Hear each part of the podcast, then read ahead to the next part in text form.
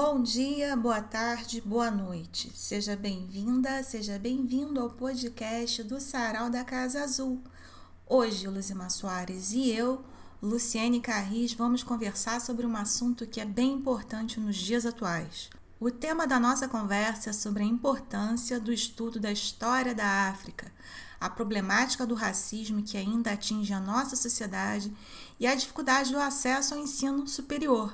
O nosso convidado de hoje é o professor Amailton Magno Azevedo, do Departamento de História da PUC de São Paulo. Ele realizou mestrado e doutorado também na PUC de São Paulo e estudou na Universidade do Texas, em Austin, nos Estados Unidos, Coimbra, Portugal e na Casa de las Américas, em Havana, Cuba.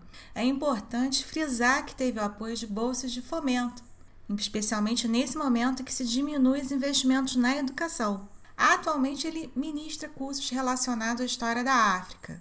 Professor Mailton, muito obrigada pela sua participação no episódio de hoje. Como você descreveria essas experiências acadêmicas na sua formação e qual o impacto que elas tiveram nas suas pesquisas sobre a África? Muito obrigado pelo convite. Um prazer. Fiquei bastante, bastante honrado em ter sido lembrado por, por vocês para participar desse podcast que vocês organizam. Bem, em relação a, a essas experiências de pesquisa que você muito bem citou, nessas universidades é, em Austin, no Texas, Coimbra, em Portugal e Casa das Américas, em Havana, foram, é, foram pesquisas que desdobraram questões em torno das pesquisas que eu desenvolvo sobre música na diáspora negra. Pelo menos há 20 anos, 20 e poucos anos, eu tenho desenvolvido pesquisas um pouco é, a partir dessa temática para pensar como que a música negra na diáspora ela se transformou, pelo menos esses 20 anos de pesquisa me permitem fazer essa afirmação até ousada, talvez no mais poderoso texto de afirmação negra na diáspora. A música negra, apesar de todas as agruras da escravidão, racismo, segregação, ela sempre se constituiu, digamos assim, como uma, um, um, um texto negro na modernidade. E pensando a partir disso, é, a gente pode dizer que essas pesquisas contribuíram também para amadurecer a ideia em diálogo com outros autores que pesquisam essa temática, é, de que a entrada negra na modernidade, e numa modernidade, digamos assim, discrepante à modernidade do capitalismo contemporâneo, da, da expansão dos Estados-nações europeus, é uma entrada que se fez via arte, via artes do corpo, via música, via expressão corporal e, evidentemente, via práticas religiosas, essas cosmogonias e filosofias religiosas negras nas Américas. É a partir desses elementos culturais, assim eu, eu penso, que nós negros forjamos e forçamos e abrimos uma porta que uh, permitiu a nossa entrada na, na, no mundo moderno, né?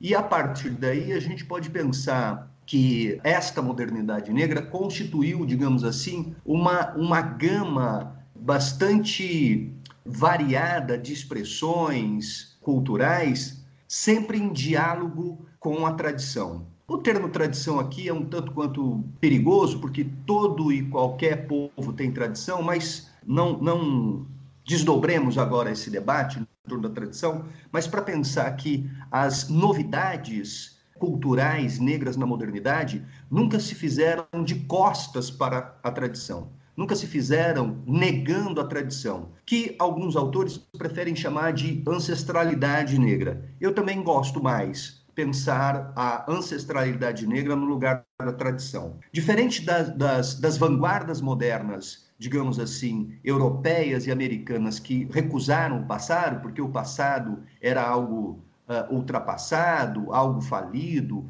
algo que pertencia a, a, ao velho, né? A, a modernidade negra, ela dialoga com essa ancestralidade. A ancestralidade parece ser, parece não, foi de fato uma fonte inesgotável de possibilidades de criação e recriação. E é por aí, penso eu, que as diversas tendências musicais negras dos ex-escravizados ao pop contemporâneo, né? Então, da música de terreiro de candomblé ao Reed da Beyoncé, é, a tradição está sempre posta como a fonte de inspiração e a fonte, digamos assim, de, de, de sabedoria pelo qual as artes e as estéticas negras buscam dialogar. Por isso que então é possível falar sempre de uma ancestralidade renovada, sempre de uma modernidade negra com esta particularidade. É evidente que em relação, diálogo, tensão, negociação, apropriação e rejeição de outras experiências culturais. Mas me parece que uh, esta é uma marca negra no mundo moderno. Que bom, professor, ouvir você falar aqui com a gente. Muito obrigada por ter vindo. E você falou aí de conhecimento, e a gente sabe que, em se tratando de Brasil, é muito recente o ensino oficial de História da África. Somente em 2003 foi sancionada a lei de número 10.639, que alterou a lei de diretrizes e bases, que incluiu no currículo oficial da rede de ensino a obrigatoriedade da presença da temática História e Cultura África Brasileira. Sabe Sabemos também que essa lei é fruto de muita luta. Ela não surgiu assim, ah, vamos ensinar. Não, foi através de, de muita luta, especialmente do movimento negro. Como que você percebe a aplicação na realidade dessa lei? Você acha que nos, nos ensinos é, de base ela realmente está sendo aplicada? Olha só, o que eu acho que a lei teve e continua tendo de importante e o que ela fez disparar a partir de 2003, Luzimar, foi um processo relativo de massificação dos estudos sobre África no Brasil, porque aí é, se transformou numa agenda do Estado brasileiro. O Estado brasileiro tomou para si essa agenda e, ao proclamar uma lei que passou a obrigar os bancos escolares em todos os níveis a ensinar sobre a história da África e a história afro-brasileira, permitiu massificar relativamente essa temática para a sociedade brasileira. Uh, mas, como muito bem você falou, a lei é resultado, fruto de uma longa luta por parte do movimento negro, de intelectuais negros que sempre estudaram a África. Então, a, a lei é um marco, é um divisor, né? um divisor importante, porque ela, a, o estudo sobre a África não ficou mais restrito a centros de estudos africanos uh, das universidades e não ficou mais restrito aos intelectuais e ativistas negros e negras que estudavam a África. Então, nesse sentido, África, os, o estudo da África no Brasil é algo que se põe aí, digamos assim, num tempo é, considerável se levarmos em consideração a fundação de centros de estudos africanos e, e afro-orientais nas universidades brasileiras. Em 1959, com a Universidade Federal da Bahia, no início dos anos 60, na Universidade Cândido Mendes, no Rio. Uh, depois, esse centro de estudos é retomado em 73. E depois, no final dos anos 60, início dos anos 70, o Centro de Estudos Africanos da USP. São os três centros de estudos, de estudos africanos no Brasil mais antigos. Depois, os anos 70 e os anos 80, a formação é, é, do movimento negro na sua versão recente, que de luta contra a ditadura e também de estabelecer um novo prisma de interpretação sobre a história do Brasil, em que esses intelectuais e ativistas também se dedicaram a estudar a África, né? dentre os quais estava, estavam Abdias do Nascimento, que propôs na Câmara dos Deputados, no início dos anos 80, um projeto que estudasse a história do negro do Brasil, Lélia Gonzalez, Beatriz Nascimento, entre outras e outros. E, e este, este ativismo acadêmico e político negro, ele se desdobrou dentro dos chamados partidos considerados de esquerda, do espectro de centro-esquerda no Brasil, seja o PT lá no, nos anos 80 e o PDT, porque o Abdias do Nascimento, por exemplo, vai é, é, se engajar dentro do Partido Democrático Trabalhista, do Brizola e do Darcy Ribeiro, que propunham o chamado socialismo moreno, que agora é, está lacrando nas redes sociais aí com, com o novo ativismo das redes. Mas essa ideia do socialismo moreno estava posto lá com o Darcy. Portanto, dentro dos chamados partidos de esquerda, que o movimento negro, na sua formação recente, foi pressionando né, esta agenda que discutisse racismo, história da África, inserção do negro nas, nas esferas de poder, completar a sua cidadania pós-escravidão, etc. E nos anos 90, a gente tem o deputado Benhur, também como alguém importante que vai desdobrar aquilo que o Abdias Nascimento estava fazendo nos anos 80.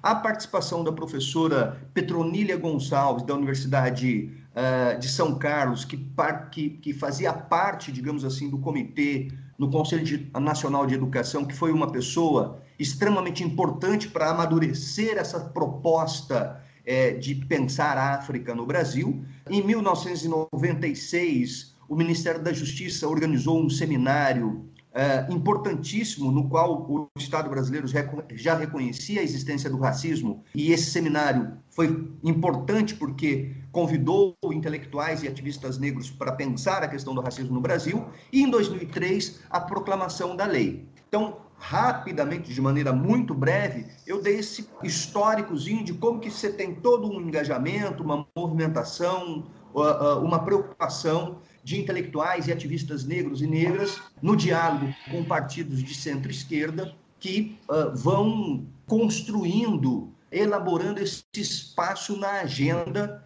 É, primeiro se projeta dentro dos partidos e depois, depois se projeta dentro do Estado brasileiro. Então, o Estado brasileiro, por meio dos seus ministérios, ele tem a capacidade de se proliferar, de, se, de estabelecer políticas públicas em termos educacionais que chega à massa dos estudantes brasileiros. Então, a lei, repito, reitero, tem este marcador, tem esta importância, porque quando o Estado assume, chega na maioria dos nossos estudantes e das nossas estudantes. Agora, se você me pergunta qual é o balanço, isso tem sido aplicado, isso é, tem sido aplicado de maneira é, razoável, do ponto de vista metodológico e do ponto de vista teórico, aí requer uma pesquisa, Luzimar, requer uma pesquisa. Eu não posso dizer, porque seria desonesto da minha parte dizer a aplicação da lei está sendo coerente ou incoerente, porque isso requer uma pesquisa, levantar os dados do Ministério da Educação, levantar os dados das secretarias adjuntas ao Ministério da Educação, ter todo um, né, um, um trabalho de levantamento de dados para perceber como que as escolas brasileiras estão uh, adotando, se é que estão adotando a, a lei, e se estão adotando, se as metodologias são metodologias adequadas ou não. É, Amailton, é, você trabalha com um conceito né, muito utilizado ultimamente, que são as microáfricas, que remete à minha própria história na UERJ, cursei História na Universidade do Estado do Rio de Janeiro, Lá a gente teve uma professora que também era muito atuante, que é a Marilene Rosa. Eu acredito que você tenha conhecido em algum momento da sua trajetória. Uhum. Esse conceito ele faz parte, inclusive, do seu livro, Sambas, Quentais e Arranha-Céus, as Microáfricas em São Paulo, que foi publicado em 2016. É, você poderia falar um pouco sobre esse conceito, sobre o seu trabalho, a sua pesquisa, a sua obra? Posso sim. Veja bem, quando eu comecei a pesquisa, e, e historiador é, é alguém muito chato, porque ele não parte do conceito para enquadrar a realidade. É, muito pelo contrário, ele parte da empiria, ele parte das fontes, dos materiais concretos para elaborar a sua interpretação, suas ideias e seus conceitos. Então, o conceito de microáfrica, ele vai nascendo ao longo da pesquisa. Quando eu comecei a pesquisa de doutorado lá em 2002, eu não fazia a mínima ideia de que eu ia é, pensar no conceito de microáfricas. Uh, mas foi no diálogo com as fontes, no diálogo com a bibliografia e até mesmo com uh, certas tendências da teoria da história, como a microhistória, que nasce no México, mas ela se consolida com, com o Ginsburg, né, que é de pensar a importância dos anônimos, pensar a importância dos esquecidos, a importância dos, dos invisibilizados. A leitura desse, desta pequena África no Rio de Janeiro, seja a África em miniatura do Heitor dos Prazeres, aquele sambista que era não só sambista, mas um pintor, e em diálogo também com o livro do Roberto Moura, a Pequena África, a, Tia Ciata e a Pequena África no Rio de Janeiro. E percebendo também, a, a, a, digamos assim, as territorialidades negras em São Paulo faziam reverberar no contexto da metrópole que ao longo do século XX se pretendeu uh, exclusivamente italiana, se pretendeu exclusivamente europeia, se pretendeu exclusivamente ocidental, como que essas territorialidades negras, digamos assim, provocavam discrepâncias é, no modo como se organizava um imaginário da cidade. No modo como se organizava uma concepção da cidade, uma noção de cidade. E, e fui notando que essas territorialidades negras, e aí em, também em diálogo com as fontes, como que elas se movem por meio da arte, por meio da música, né? mas também há essa dimensão geográfica de alguns lugares da cidade em que essas microáfricas vão se fortalecendo enquanto reduto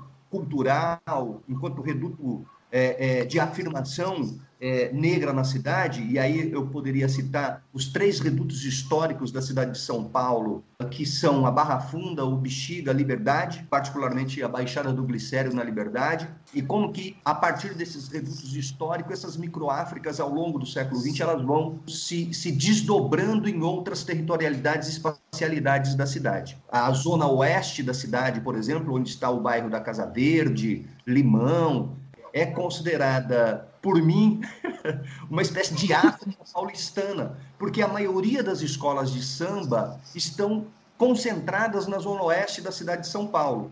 Né? A maioria das, das escolas de samba da cidade de São Paulo estão concentradas ali. Estes orixás na ala das baianas, esta África cantada nas letras do samba, a relativa polirritmia africana reposicionada no universo das baterias, das escolas de samba, nas baterias das escolas de samba, que, segundo Caetano Veloso, é a maior manifestação cultural popular é, do Brasil, e eu diria que é a maior manifestação cultural popular negra do Brasil. Né? Os europeus têm lá uh, música de câmera, a orquestra com 30, 40 músicos, os americanos têm as big bands com 10, 12, 15, 20 músicos, e as escolas de samba têm uma bateria de escola de samba com 300, 250, 400 músicos. É a maior manifestação cultural negra mesmo de afirmação dessas microáfricas no campo da música ali dentro das escolas de samba. Então veja que estas microáfricas, elas são heterogêneas, elas são plurais, elas são, digamos assim, diversas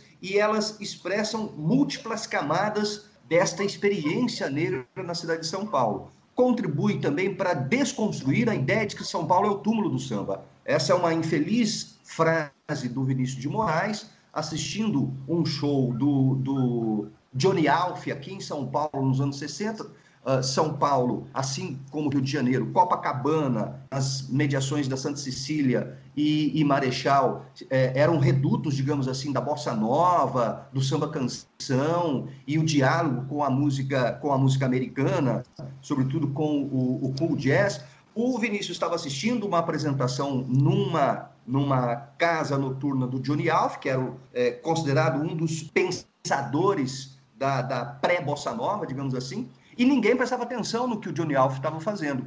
O Vinícius fica muito irritado, muito descontente, chega no ouvido do Johnny Alf e diz assim, ó, vamos embora pro Rio, que isso aqui é o túmulo do samba, certo? E esta frase colou, só que tem uma história do samba, que seja do samba rural, é, é, como aí no Rio tem o, o da serrinha, né, toda essa, essa experiência semi-rural, das heranças do samba no Rio, São Paulo também tem essa relação com o mundo religioso no interior de São Paulo, os sambas de bumbo aqui na, na cidade de, de Bom Jesus do Pirapora, e como isso repercute no espaço urbano da cidade de São Paulo. E os primeiros cordões carnava, carnavalescos coincidem com o surgimento dos primeiros cordões carnavalescos no Rio de Janeiro, é no início do século XX. O cordão carnavalesco Barra Funda é de 1914, que um, um senhor negro que se chamava Dionísio Barbosa fundou e que depois vai dar na escola de samba da Casa Verde. O cordão do Vai Vai, que, que se transforma em escola em 1930, é de 1916. O Vai Vai está situado no Bexiga. O Bexiga tinha um quilombo,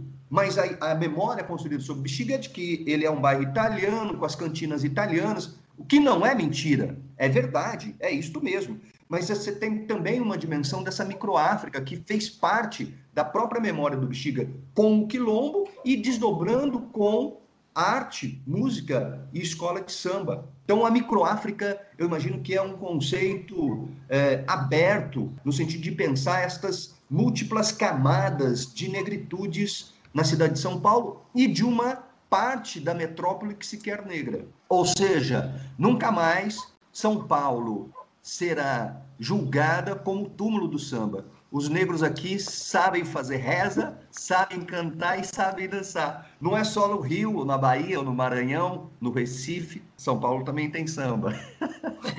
Bom, depois desse seu discurso sobre música, é, não tem como falar da sua trajetória como músico, né, Hamilton? Você, além de professor, de estudioso da cultura africana, você também é músico. E uhum. na história da música, né, no mundo, o, a gente sabe que o tambor foi proibido como em alguns lugares, como por exemplo nos Estados Unidos. Durante muito tempo, os negros não podiam tocar o tambor. Você fala que o negro ele tocava o tambor no piano. Eu me lembro de uma aula você falar isso que ele é, tocava o tambor no piano como ele não podia tocar o tambor. Então, como que você descreveria a importância da musicalidade para os negros ao longo do tempo para manutenção dessas comunidades e, ultimamente, a gente passou uma polêmica aqui com, com o vídeo da Beyoncé, da música dela Black is King, com um artigo que a Lilian Schwartz fez né, para a Folha de São Paulo e que teve uma repercussão bastante controversa aí. Você poderia falar para a gente uma junção dessas coisas? Bom, vamos por partes. Sim, eu sou um pesquisador de música, toco meu violão, tenho um disco gravado em 2004 e depois tenho uma revisão desse disco em 2007. Uh, ah, gravei esse disco numa época em que não havia redes sociais e era uma fase que eu atuava muito como músico, mas a vida acadêmica foi me levando para um outro lugar. E chega um momento na história da vida da gente que às vezes fica muito difícil você ser dedicado em, em várias frentes. Então, eu não diria que hoje eu sou um músico atuante. Eu continuo compondo minhas músicas, continuo é, no diálogo com os músicos aqui em São Paulo. Meu disco te, é ouvido por esses músicos e alguns músicos dizem que não entendem porque eu não, não ponho esse, esse trabalho na rua.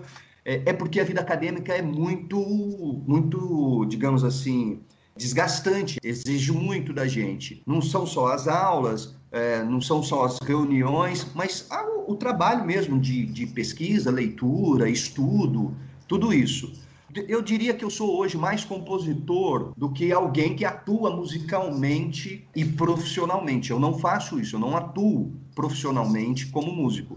É, eu componho minhas músicas e, e, e tenho uma rede de convívio, diálogo com os músicos na cidade de São Paulo. A segunda questão sobre o tambor. É isso mesmo. Quando você diz que eu dizia na aula que os negros tomaram o piano, que é um instrumento italiano lá do século XVII, mas dentro de uma memória das marimbas africanas, que são espécies de, de pianos, digamos assim, ancestrais na África, que são um instrumento com teclas de madeira em que você extrai notas e, e compõe melodias, eu me remeti exclusivamente à experiência negra nos Estados Unidos, porque os tambores nos Estados Unidos são proibidos a partir do século XVIII. O que fez os negros americanos perderem a relação com os orixás, essa espécie de amnésia coletiva que os negros americanos viveram ao longo da história da escravidão nos Estados Unidos, em que os orixás do mundo iorubá é, foram exterminados na vida negra foi exatamente porque se proibiu o tambor. Os orixás, eles dependem dos vivos. Os deuses orixás africanos é, não é este, este Deus inalcançável, oni, onipresente, onipotente, difícil e impalpável. Os deuses dos orixás urbanos são deuses palpáveis, que se manifestam e eles só são palpáveis e só se manifestam se tem o tambor.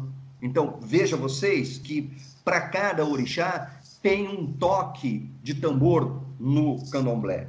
Cada orixá tem o seu texto rítmico, tem o seu, o seu livro que ele, que ele vai ler e ele vai se manifestar. Quando uh, esta prática de extermínio puritana na vida negra é, é, dos Estados Unidos se impõe como modelo, o que os negros americanos vão fazer é transpor estas memórias ou daquilo que restou dessa memória de tambor na cultura negra para os instrumentos como o piano, a bateria, os instrumentos de corda, etc. No caso da América caribenha e da América portuguesa, não. Se a gente toma Cuba e Brasil como duas sociedades para pensar, espanhol, a colonização espanhola e colonização portuguesa, com o catolicismo, os africanos se aproveitam das imagens católicas. De, devemos pensar numa via de mão dupla. A colonização ou os colonizadores impõem modelos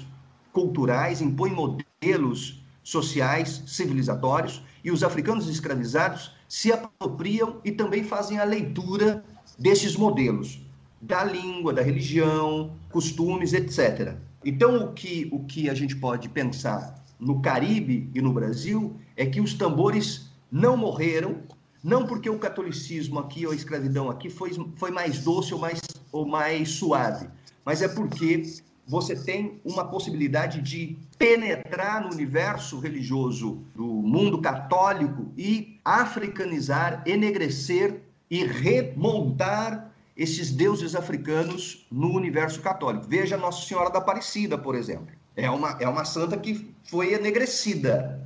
Além das, dos, chamados, das, dos chamados paralelismos culturais que se manifestaram com os terreiros de candomblé. Padres aqui no Brasil colonial aconselhavam seus senhores que, se não quisessem revoltas, que permitissem que os negros tocassem seus tambores. Então também não tem uma ingenuidade é, é, ou uma atitude, é, digamos assim, condescendente. É porque havia um temor das revoltas. Por isso que se permite os tambor, se permite os tambores. E mesmo com, digamos assim, esta percepção digamos assim, senhorial, de uh, querer impedir revoltas ao permitir os tambores, o negro brasileiro é o mais revoltado das Américas. Se há uma contribuição, ou uma das contribuições da historiografia sobre a escravidão no Brasil, é a revelação de que o negro brasileiro nunca foi um escravizado passivo. É o lugar das Américas onde mais teve quilombo. É o lugar das Américas onde mais teve insurreição, sublevação.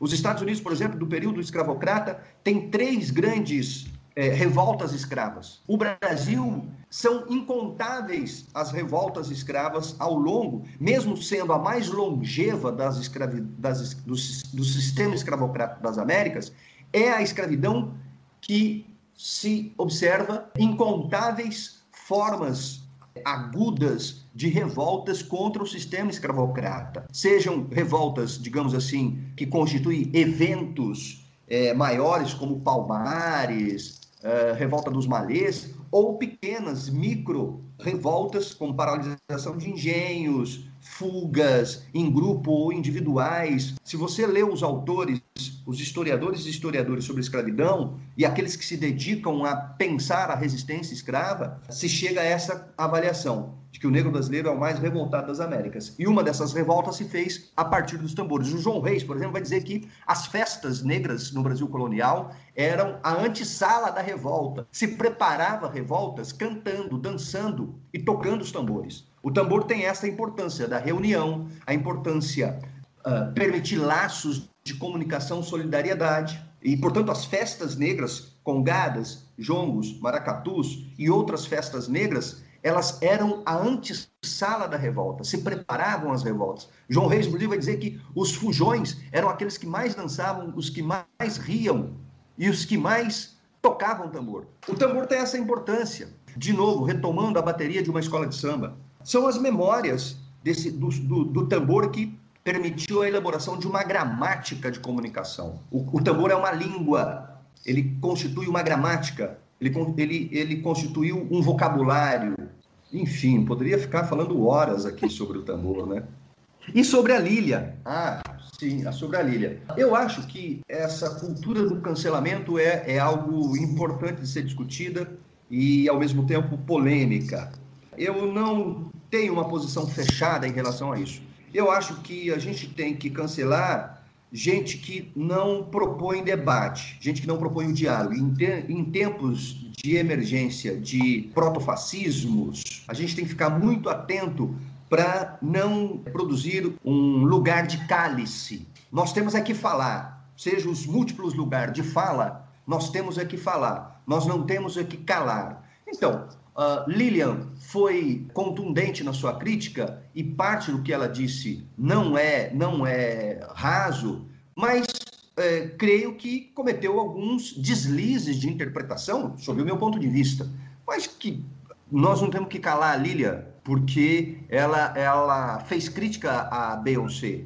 Todo mundo é passivo de crítica e, e crítica é importante para um processo de, de reflexão, autoconhecimento, é, porque ficar só passando a mão na cabeça, a gente não vai para frente. Eu acho que é, o que a Lília diz que é, oncinha e produz uma imagem exótica da África, isso alimenta o imaginário do Ocidente a querer esta África exótica, eu acho que é mais complexo do que isso.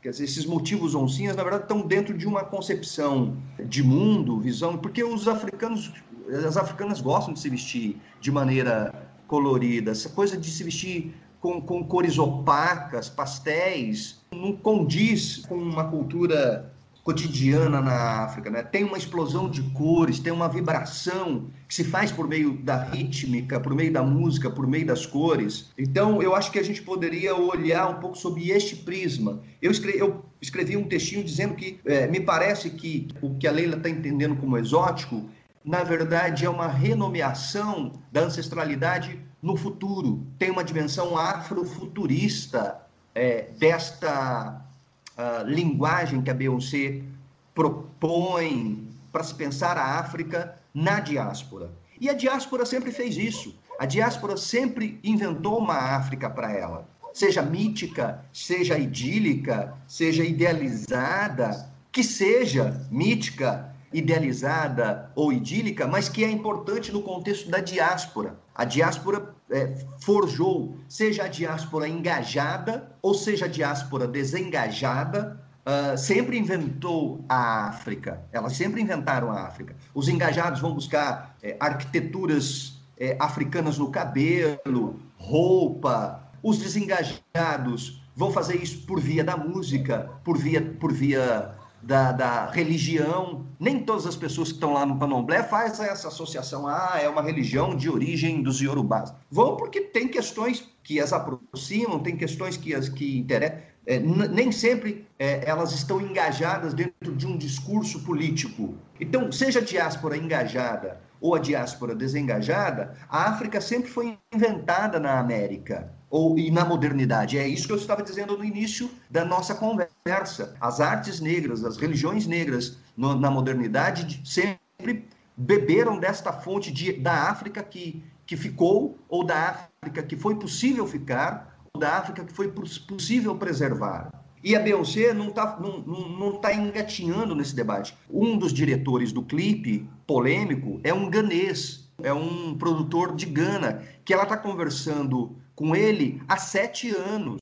Eu não me lembro o nome desse produtor, mas só buscar na internet que é fácil. Então, não é um, não é um, um oportunismo momentâneo da Beyoncé em explorar a África. Aliás, esse é um, um debate nos Estados Unidos. Ela é acusada de explorar a África para querer fazer sucesso e querer ficar sempre visível na cena. E a mãe da Beyoncé é a pessoa que vai que compra a briga com os, os críticos da Beyoncé e a mãe diz: olha, a Beyoncé tem todo o direito de dialogar com a África, porque ela é negra e ela tem esta ascendência, ela tem esse direito. Neste campo aí que eu pensaria, eu problematizaria e faria ponderações e, e, e ponderações sobre o clipe da Beyoncé. Né? Acho que é um diálogo com a ancestralidade que está viva, é um monumento vivo, contemporâneo da África. Né? Os homens velhos estão lá, é, eles são considerados os sábios, se deposita neles a sabedoria, uma sabedoria elaborada por meio de uma tradição da palavra e sacralização da palavra, que é a tradição oral. Né? Oder Oruka, que é um filósofo do Quênia, dirá que estes sábios africanos estão espalhados em toda a África, particularmente na África subsaariana, e ele diz mais que esses sábios africanos podem ser comparados aos filósofos pré-socráticos da Grécia. É, só não há reconhecimento dessa filosofia dos, dos homens velhos na África, desses sábios africanos, porque tem o preconceito, tem o racismo contra a África e contra a pele negra. Se bebe da fonte da filosofia grega pré-socrática no Ocidente, mas não se bebe dessa fonte da filosofia oral africana que tem que está posta na longuíssima duração, que ela insiste, ela existe na vida contemporânea. E ela, e ela faz essa leitura de que o macaco é inteligente, de que o antílope é elegante, de que a tartaruga é sábia. Ela faz essa leitura de como que o mundo visível e o mundo invisível se dialogam e como que eles se manifestam nos grafismos dos tecidos, na, na porta da casa, no teto da casa, nos instrumentos musicais, na polirritmia africana. Tem algo que é mais complexo do que dizer que a roupa oncinha alimenta o imaginário do exotismo. Mas é isso também, né? Não tem problema criticar, pode criticar. Qual o problema disso? Pode criticar, não tem problema nenhum. Agora, porque ela é uma mulher rica, uspiana, branca, não tem esse, não tem esse lugar de fala, mas o lugar de fala não é o lugar social que você está, é a percepção, a concepção que você que você elabora para falar do mundo. A música Caravana do Chico Buarque é, é uma consciência impressionante do lugar de fala. Ele fala do medo do que o Leblon tem quando a favela desce. Tem medo desses paus duros, des, desses músculos, desta, desta alegria, presença negra na Zona Sul carioca. E, a, e o Leblon e Ipanema ficam desesperados quando esta África desce para o Leblon. E aí querem jogá-los nos camburões e tal porque teve essa polêmica aqui em São Paulo, não sei no Rio, mas teve essa polêmica com a música Caravana do, do Chico. O Chico é homem, branco, não tem lugar de fala. Aí uma escritora negra, eh, Cidinha da Silva, aqui em São Paulo, disse: opa, pera lá, vamos, vamos colocar os pingos nos is. Vamos olhar a letra, vamos analisar a letra. Isso não significa que nós não temos que estabelecer uma crítica aos privilégios brancos, àquilo que se convencionou chamar de branquitude, os privilégios da branquitude. Sim, a maioria dos intelectuais brasileiros são homens na faixa de 56 anos e brancos. É isso mesmo. Então nós temos aqui mexer nessa estrutura. Temos que contestar essa estrutura. Agora, se a gente ficar nesse lugar de, de, do cálice, nós não vamos para lugar nenhum. Mesmo porque, sendo bastante honesto com vocês, brancos como, como estes são fundamentais, porque eles estão em espaços de poder e eles estão pensando o racismo. Eu assisti uma palestra da Lília, em que eu inclusive perguntei para a Lília, Lília, qual a sua posição sobre as cotas? Porque ela tinha assinado lá o documento contra as cotas. E ela, publicamente nas conferências, falou assim, ó, oh, Mailton, é o seguinte, eu assinei mesmo, errei e aprendi com o erro. E, e, na conferência ela diz assim: somos nós, brancos, é que temos que pensar no racismo. Fomos nós que criamos o racismo. O racismo não é um problema negro, o racismo não é um problema criado pelos negros. É evidente que, como os brancos não fizeram o trabalho, os negros se engajaram. Nós tivemos que, que, nos engajar na luta contra o racismo. Mas eu, eu poderia estar pesquisando sobre a história das flores do que pesquisar o racismo, porque isso é um problema criado pelos brancos. Mas como os brancos não fizeram, eu tenho que ir lá pesquisar o racismo. Eu tenho que me preocupar com o racismo. Nós temos é que responsabilizar os brancos que estão no espaço de poder de que eles devem fazer alguma coisa. Porque eles têm a caneta, né? Eles estão com a caneta. Então, aqui na universidade, em 2017, a gente conseguiu aprovar cotas raciais no sistema de pós-graduação da universidade. 30% das bolsas é para alunos negros e indígenas e alunos especiais com algum problema físico. Mas é claro que quando a gente fala sobre isso, não significa que os negros devem perder o protagonismo do processo. Nós estamos assistindo algo interessante que é a emergência de um ativismo negro nas redes, particularmente de jovens e mulheres negras, muito importante. Esta nova juventude negra está estabelecendo mesmo uma inflexão no debate público, está tá provocando um, uma desestabilização, digamos assim, de quais eram as falas autorizadas para falar. Criou-se, digamos assim, novas formas de comunicação e novos, e novos perfis editoriais. Mas esse movimento negro digital, ele também não é homogêneo. Então eu, eu acompanhei a polêmica e fui vendo lá gente dentro desse ativismo negro digital defendendo o cancelamento e gente dentro desse ativismo negro digital defendendo a conversa, dizendo assim: olha, a Lília errou, ela foi infeliz, mas acho que tem que continuar conversando. E uma parte dizendo: não, é, mulher branca não pode falar. Cancelada. Também tem uma, uma tensão interna dentro do, desses novos ativismos do mundo digital, que é importantíssimo. Ele é importantíssimo. Eu, ele veio, ele veio para ficar, ampliou a possibilidade de fala e de opinião, que não são só os editoriais das TVs e dos jornais impressos. Mas eu ficaria com o lugar de fala do que o lugar de cálice. Inclusive a Linha, ela fez uma meia-culpa, né? Recentemente ela escreveu algo nesse sentido, né? E, mas é. retomando, é, você falando sobre os privilégios da branquitude, e em relação aos programas de educação, né, que tem dado maior acesso às pessoas negras, né, e, enfim, às universidades, por exemplo, a UERJ, é, ano passado comemorou 15 anos. Em 2003, ela institucionalizou o programa de cotas da, da universidade. Né? Ainda há uma discussão sobre a pouca entrada de pessoas negras nas universidades e em quais cursos essas pessoas estão também. Muitos médicos ainda brancos, pelo menos a gente vê nas fotos no Facebook, aquelas fotos, olha, uma turma formando em medicina e uma, uma outra turma. Não tem tantos ainda. É uma discussão ainda corrente, né? Então é um preconceito institucionalizado ainda. Você observa dessa forma?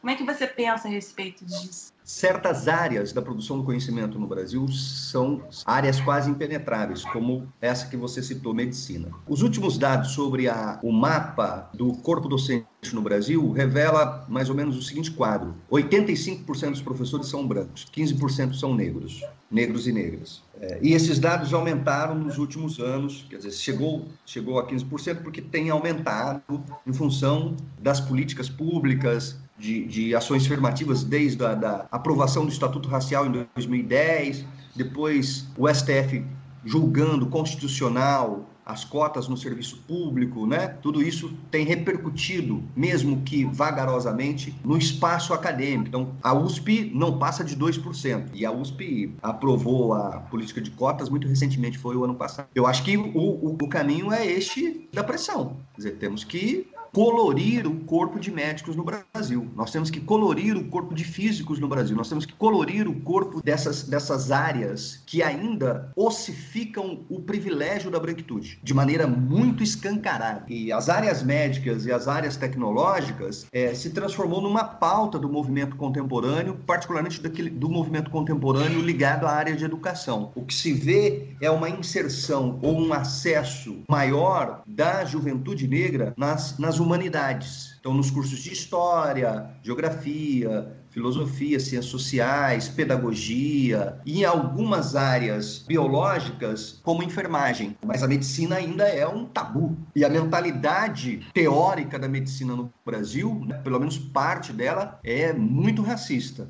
Recentemente na Bahia, um médico disse que o, o baiano só sabe tocar berimbau porque só tem uma corda. Um professor aqui da Unicamp, quando a Unicamp aprovou cotas também, disse que agora as universidades iriam substituir cérebro por bunda. Isso está público, foi repreendido inclusive pelo reitor. Então tem uma ideologia racial de privilégio da branquitude em certas áreas da produção do conhecimento é, tecnológico e científico no Brasil. De acordo com você, nós temos que, na hora dessa foto dos formandos, no mínimo de, de cada 10 5,4 tem que ser de negão e de neguinha. Representam 54% da população brasileira, se considerarmos pretos e pardos. Mas esse é um desafio que está posto nestas outras áreas para fora das humanidades. Bom, vamos lá, Maroto. Para a gente encerrar, a gente sabe que você trabalha com muitos autores negros nos seus cursos, como Atílio Mbembe, Muniz Sodré, o Abdias Nascimento, dentre tantos outros que você usa, você discute nas suas aulas. Você indicaria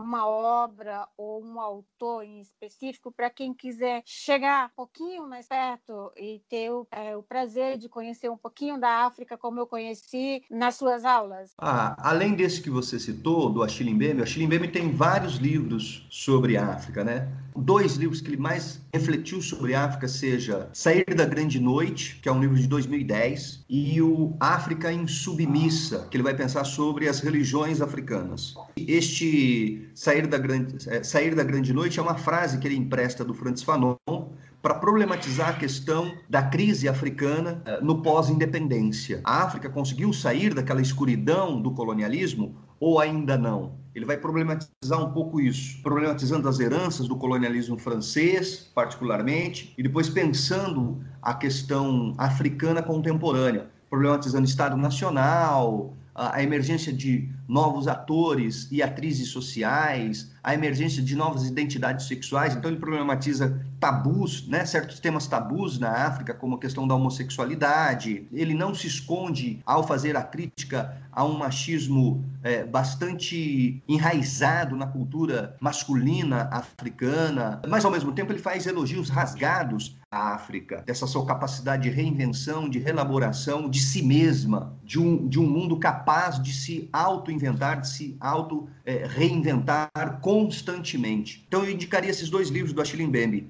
Sair da Grande Noite e o África em Submissa. E tem um último agora dele que saiu recentemente, que ele faz algumas reflexões sobre África, mas também pensando diáspora, que é o Políticas da Inimizade, em que ele inclusive problematiza como que a questão da democracia nasce, convive e co coexiste com a escravidão. Houve uma democracia escrava como ele assim afirma. É um livro mais recente do Achille Mbembe. Talvez o que mais tem sido lido e comentado é o necropolítica, né? que é um conceito que ele elabora dialogando com Foucault, o conceito de biopoder do Foucault. Uh, Foucault vai desenvolver esse, esse conceito dizendo como que o soberano tem o direito de declarar quem pode viver e quem deve morrer, ele desdobra esse conceito de biopoder para pensar na necropolítica a partir da África e da, e da diáspora. Então, ele vai pensar que a escravidão, o colonialismo, o apartheid eh, se constituíram como formas né, de biopoder sobre o corpo negro, sobre a cultura negra. E também estende o conceito de totalitarismo da Hannah Arendt para pensar que o totalitarismo tem origens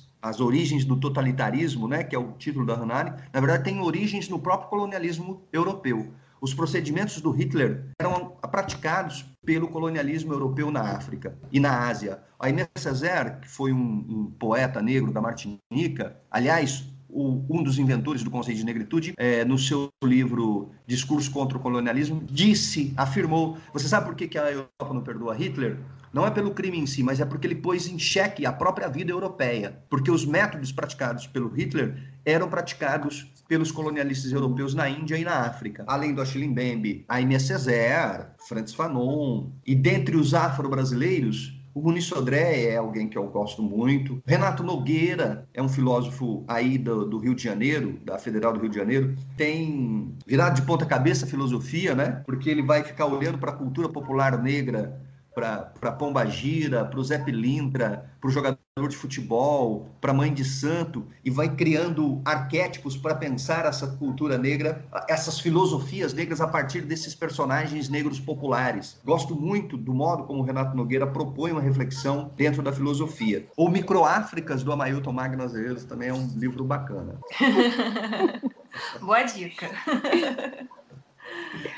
Tá bom, Amailton. Né? Eu, Luciane Caíta, a gente agradece a Luzimar né, a sua participação, né, sua generosidade pelo seu tempo. Né, Luzimar?